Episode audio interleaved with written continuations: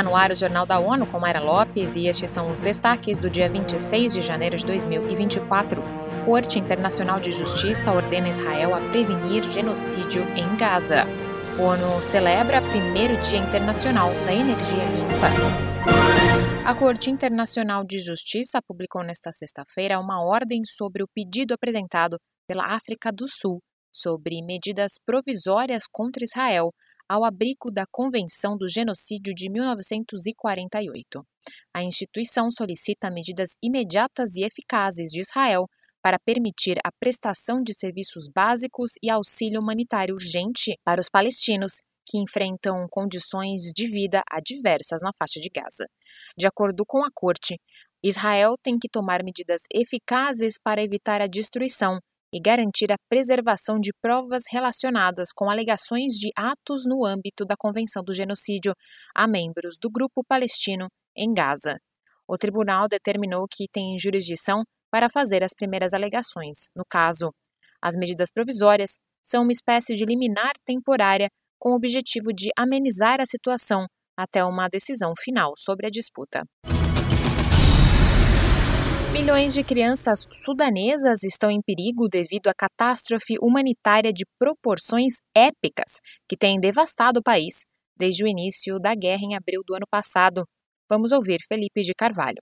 A representante do Fundo das Nações Unidas para a Infância no país disse que as crianças sudanesas estão vivendo um pesadelo e alertou para o risco de que esse sofrimento se transforme numa crise esquecida e num desastre geracional que ameaça o futuro de toda a população infantil. Falando de Porto Sudão, Mandip O'Brien concedeu uma entrevista para a ONU News destacando o enorme sofrimento vivido pelas crianças sudanesas e os esforços feitos pelo Unicef e parceiros para responder a essa crise. Dos 24 milhões de menores, mais de 3,5 milhões foram forçados a fugir das suas casas desde o início dessa guerra. O Sudão é a maior crise de deslocamento infantil do mundo. Da ONU News em Nova York, Felipe de Carvalho. Desde o início da guerra, o Unicef continua a atuar no terreno. Em 2023, a agência alcançou mais de 6,4 milhões de crianças e famílias com os produtos de saúde que mais necessitavam, além de tratar mais de 300 mil menores com casos graves de desnutrição. Conferência das Nações Unidas sobre Comércio e Desenvolvimento afirma que atividades militares no Mar Vermelho ditam atrasos no transporte de cargas, aumentam custos e emissões de gases de efeito estufa.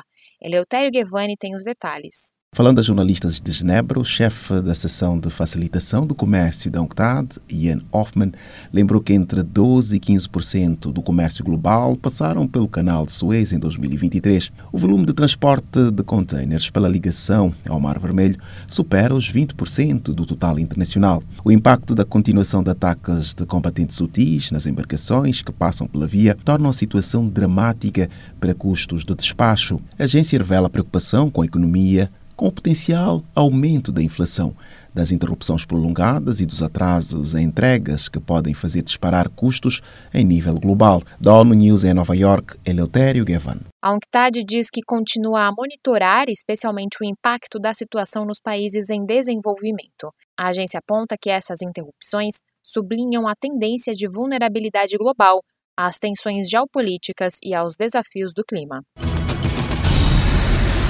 Neste 26 de janeiro, as Nações Unidas marcam o primeiro Dia Internacional da Energia Limpa. Em mensagem para a data, o secretário-geral da ONU, Antônio Guterres, destaca que a transição energética é imparável e que governos devem agir para acelerar esse processo, com os maiores emissores liderando o caminho. Para o chefe das Nações Unidas, as energias limpas têm um potencial inesgotável, podendo responder à crescente necessidade do recurso e assegurar que milhões de pessoas tenham fontes acessíveis e atingindo o objetivo de que todos tenham eletricidade até 2030. Guterres ressalta que, além de economizar dinheiro, as fontes limpas de energia são fundamentais para salvar o planeta. Ele adiciona que a transição justa, equitativa e urgente dos combustíveis fósseis é essencial para evitar o pior do caos climático e estimular o desenvolvimento sustentável.